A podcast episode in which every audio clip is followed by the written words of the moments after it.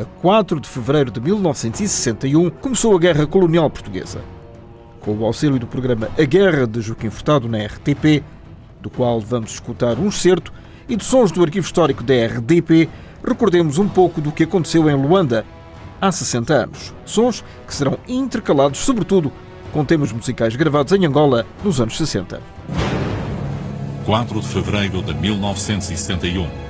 Durante a madrugada, grupos armados de nacionalistas angolanos atacam as prisões de Luanda. Decorria ainda a repressão a uma greve na Baixa do Cassange, desencadeada em janeiro por cultivadores de algodão, quando, em Luanda, grupos de angolanos dos Moceques que envolvem a cidade se levantam contra as autoridades, atacando objetivos civis e militares, nomeadamente os principais estabelecimentos prisionais. Sendo um grito de revolta contra a dominação portuguesa, a ação pretendia libertar presos políticos que, constava, poderiam ser mortos ou transferidos para o Tarrafal em Cabo Verde. Era sábado, dia 4 de fevereiro de 1961. Atenção, Humberto. Recebemos em Lisboa um comunicado distribuído pelo SNI em que nos dizem que houve movimentos de pura traição, não se podem considerar de rebelião, de grupos armados que assaltaram a casa de reclusão militar, o quartel da Companhia Móvel da Polícia de Segurança Pública e as cadeias civis de Luanda. As baixas que há de entrar não são muitas. Muito mesmo que a parte de forças polícia não chegam sequer a uma dessas. A coisa foi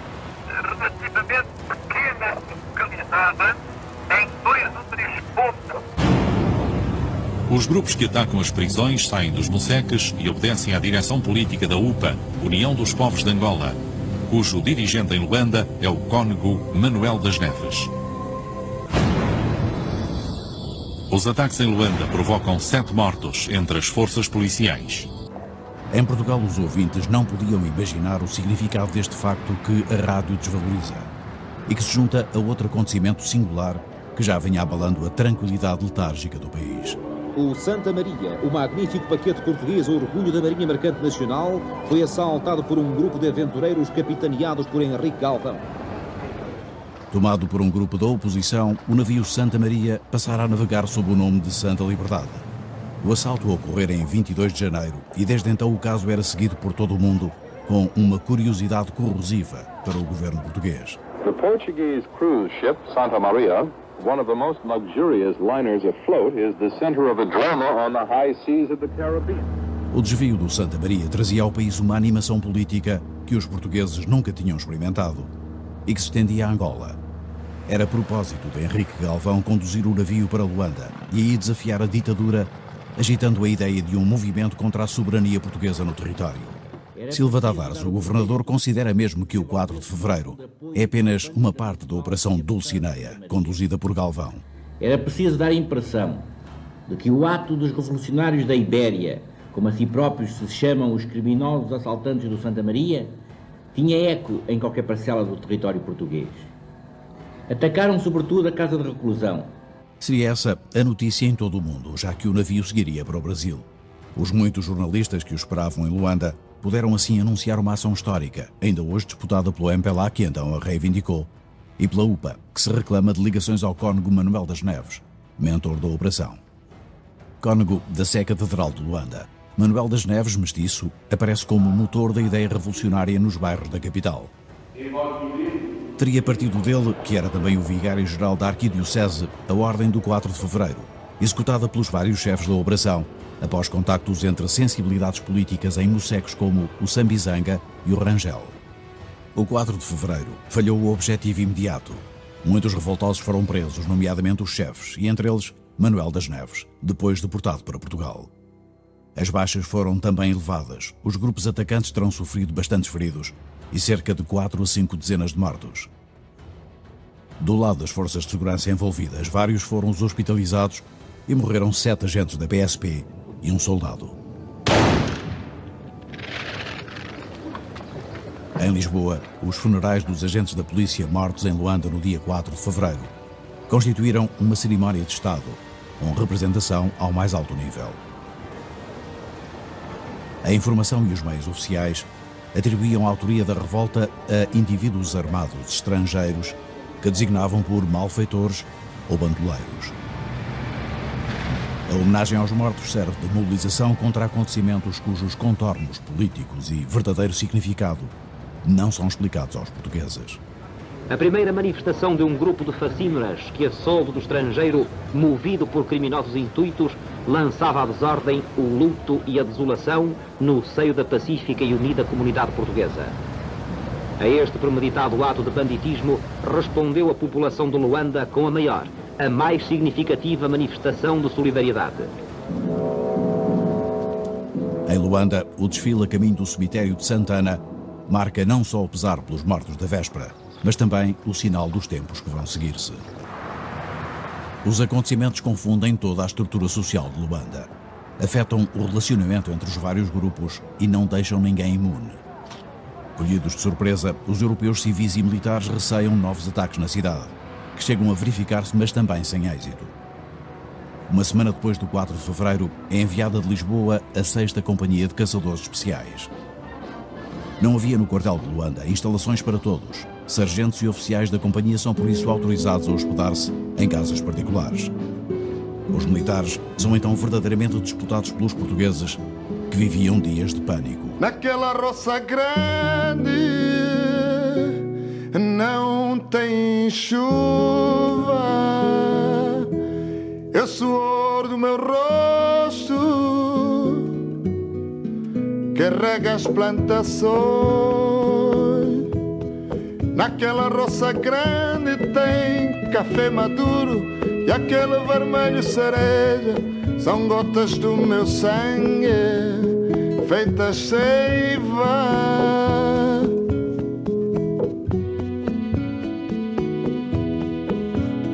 O café vai ser torrado,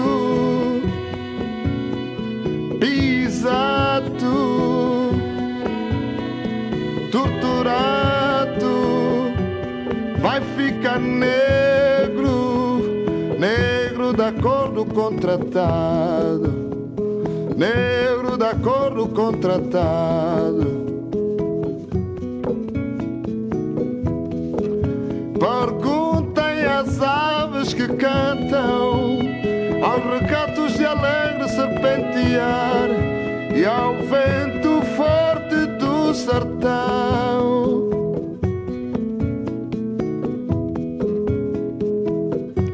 Quem se levanta cedo, quem vai à tonga, quem traz pela estrada longa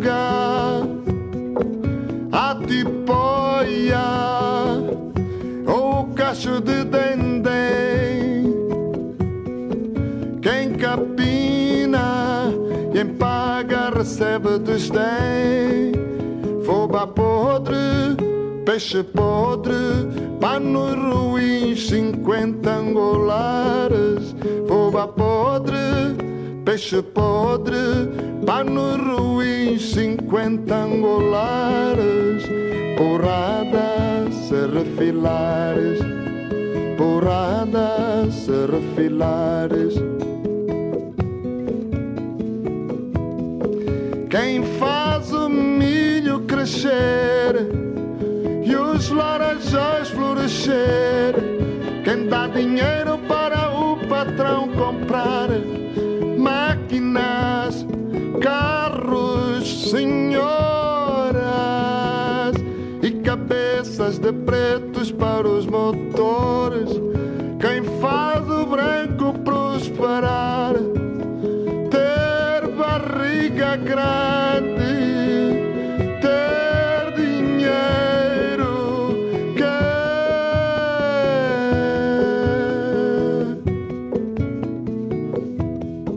E as aves que cantam, os regatos de alegre serpentear, e o vento forte do sertão responderão: Monangambe, Monangambe. Ah, deixa-me ao menos subir as palmeiras. Deixa-me beber maruvo e esquecer diluído nas minhas babadeiras. Monangambe, Monangambe, Monangambe. Se é precisa uma explicação para o facto de assumir a pasta da Defesa Nacional, mesmo antes da remodelação do governo que se verificará a seguir, a explicação pode concretizar-se numa palavra e essa é Angola. Pareceu que a concentração de poderes da Presidência do Conselho e da Defesa Nacional, bem como a alteração de alguns altos postos no setor das Forças Armadas, facilitaria e abreviaria as providências necessárias para a defesa eficaz da província e a garantia da vida, do trabalho e do sossego das populações. Andar rapidamente e em força é o objetivo que vai pôr à prova a nossa capacidade de decisão. Como um só dia pode poupar sacrifícios e vidas, é necessário não desperdiçar desse dia uma só hora para que Portugal faça todo o esforço que lhe é exigido a fim de defender Angola e, com ela, a integridade da nação.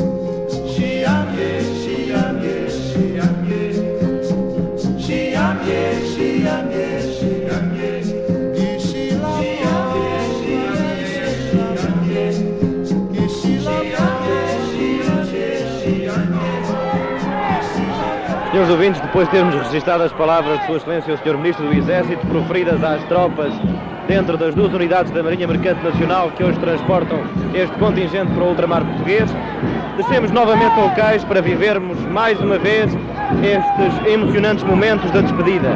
Nós lembramos perfeitamente que quando chegámos cedinho a este cais, fixámos o céu, a manhã estava bonita, olhámos para o rio largo e sereno, Voltámos a fixar o céu, enchendo os pulmões de ar numa inspiração profunda, mas parámos a meio, talvez ligeiramente assustados, bem erguidos ao alto, tal como gigantescos braços de ferro, dando uma sensação de segurança indestrutível, estavam os guindados deste cais de embarque. A imagem ocorreu-nos rápida no cérebro e por isso a transmitimos aos nossos ouvintes. Agora que estamos assistindo à largada destas duas unidades da Marinha Mercante Portuguesa que transportam mais um contingente militar para as nossas províncias ultramarinas, a imagem volta a ocorrer-nos talvez mais viva, mais real, mais brilhante. Se estivéssemos dentro de um daqueles barcos e olhando o céu víssemos também estes fortíssimos guindastes de ferro, sentiríamos por certo a mesma sensação de segurança e de proteção nestes enormes braços que parecem dizer um grande adeus e que simbolizam, reunindo em si, todos os abraços e todos os adeus dessa enorme multidão que se comprime, acenando com lenços brancos para os familiares, ou não familiares, não importa, que vão a bordo. Até porque mesmo nós, senhores ouvintes, muito embora não tenhamos ninguém de família ali dentro, iremos também, como anónimos, dizer adeus. E rapazes, quando se afastarem do cais e já não virem mais vossas famílias, olhem esse grandioso monumento a Cristo Rei e abram os vossos corações e as vossas almas da mesma forma sincera como Cristo vos abre os braços protegendo-vos. Boa viagem, rapazes, feliz missão e até breve.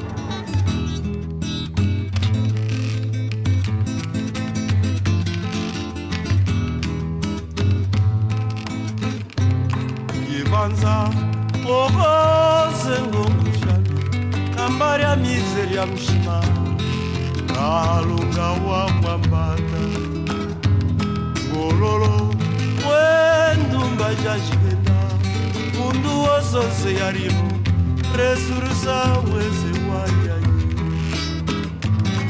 olelwe wengashalani ubeka. Kambari ya mizeri ya mshima kalunga wa mwambata. Olelwe ngashalani ubeka resurusa muwaye wayeze kwalunge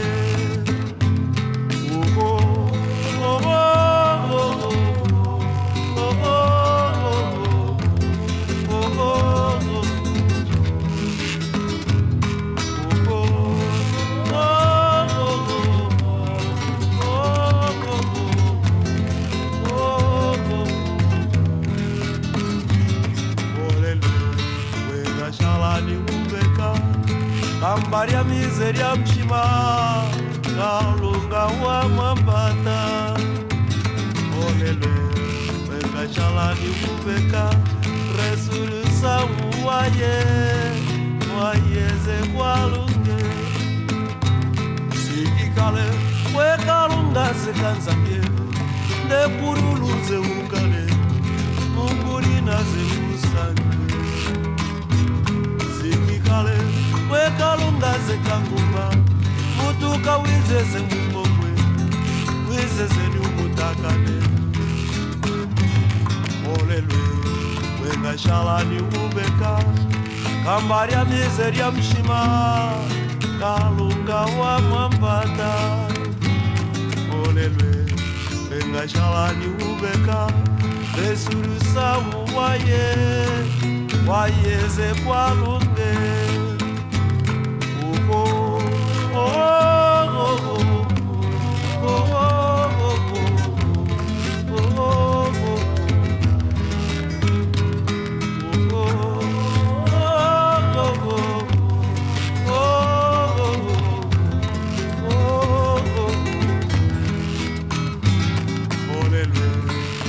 Shalani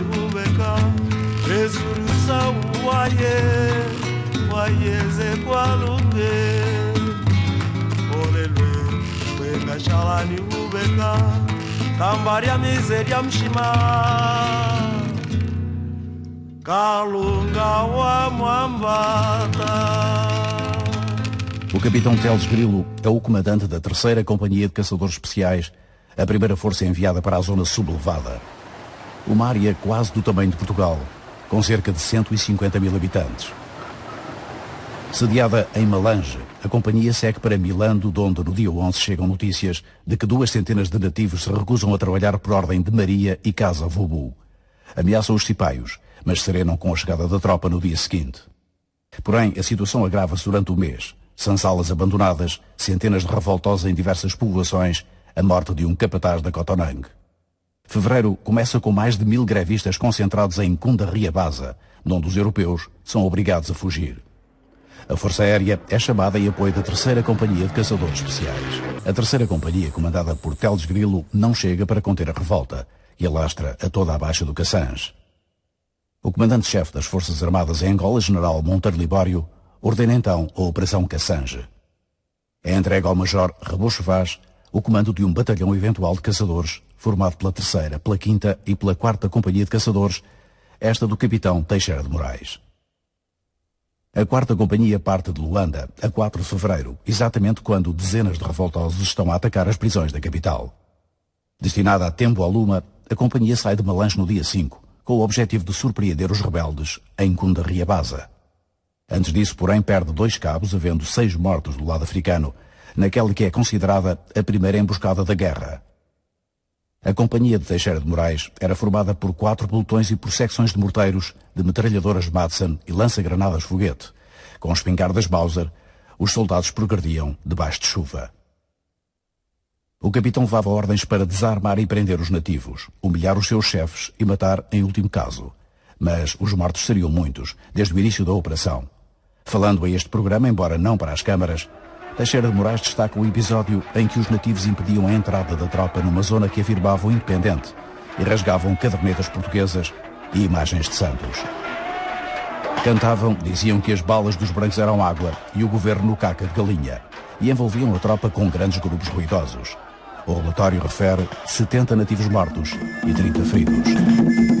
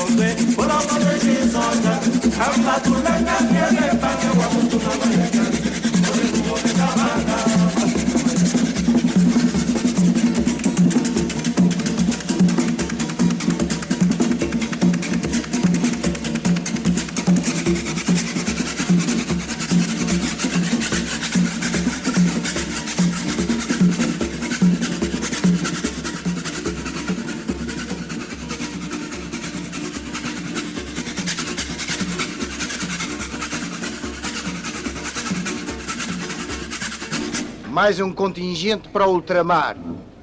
Mais uma vez o Exército responde: Angola é e será território nacional. Nesta data de 28 de maio, em que se comemora o aniversário da Revolução Nacional, nada mais próprio como cerimónia destinada a celebrar a vontade de um povo que quer ter uma vida digna e independente, moldada nos sons princípios de uma civilização milenária do que uma parada de tropas. Mas esta parada, se lhe falta o luzimento dos uniformes garridos e a decoração de grinaldas e pendões, tem em contrapartida a moldura do povo anónimo, que em redor do cais de embarque abençoa os soldados que partem. Que partem numa missão sagrada, na mais dignificante tarefa de um português defender a todo custo o solo pátrio. Espero que todos e cada um saibam desempenhar-se das tarefas que lhes forem cometidas, de forma a honrarem a farda que envergam.